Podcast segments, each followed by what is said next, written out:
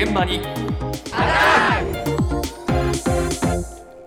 朝の担当は竹内島さんです。おはようございおはようますございます。最近鍵を不正に使って行われる窃盗事件が全国的に増えているそうです、どんな手口なのかまたなぜ多発しているのか詳しいお話を日本ロックセキュリティ協同組合の副理事長内田翔吾さんに伺いました。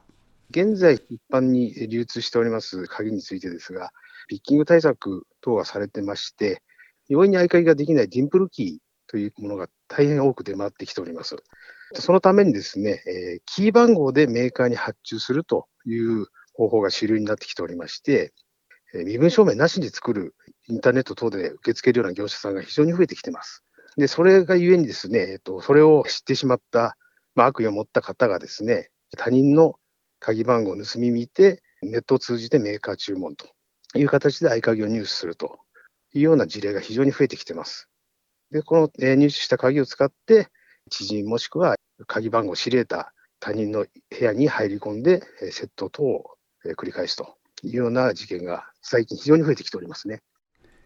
ネットでもう合鍵が分かっちゃうわけね。そうなんですよ、ええ。でこちら先月も愛知県名古屋市で男が隙を見て元同僚の女性の鍵の写真を撮ってうん。鍵番号を特定して合鍵を作って、自宅へ不法侵入した後下着を盗んだという事件もありました、うんでこういった事件が増えてきている背景にまず悲しいことに一時期増えていたピッキング。ええ。いわりいわゆる針金状のものを使って鍵穴から鍵を開けるという手口を、口だな、ええ。えその手口を防ぐために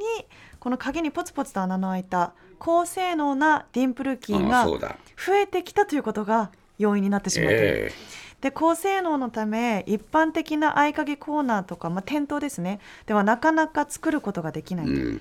いうことで、ディンプルキーは鍵に書かれた番号で元のメーカーに発注するのでこれを知った人悪意を持った人が鍵番号を盗み見てそしてインターネットでうん。注文をして合鍵を手に入れてしまうとえいうことなんです。えだから昔と違うんだよな。えー手口はね変わっ変わってきてるんですよね、はい、そうです、えそして鍵番号は少ない桁数だと4桁のものがあるので、まあ、かなり危険ですし15桁くらいの、まあ、桁数が多いものでも今は写真に写り込んでしまったら読み取られるのうでん注意が必要です。そうかはい、また先ほどのそのインターネットなんですが本人確認なしで作ってくれる業者が多いということなのもうん問題ということなんですね。では取り締まることはできないのか再び内田さんに伺いました。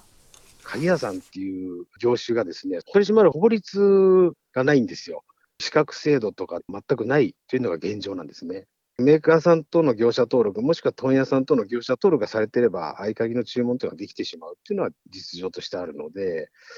悪意を持った方が、例えば身分証明提示しなくても作ってくれる鍵屋さんっていうのは探せば出てきてしまうっていうような状況ですね。組合としては、えー、と資格制度を作ろうということで、国というかですね、機関ともですね、やり取りしながらですね、法律を作っていこうということで、日々少しずつ進捗はしているんですけれども、法律となるとですね、一朝一夕になかなかできないところはありますので、いずれはというところで進めているところではありますね。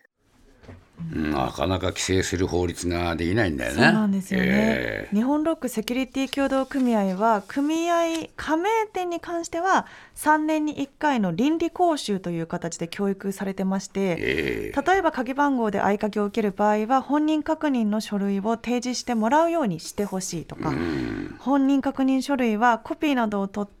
鍵情報とひ紐付けて保管してほしいなどのうん。お願いはしているんですが強制はできない。い、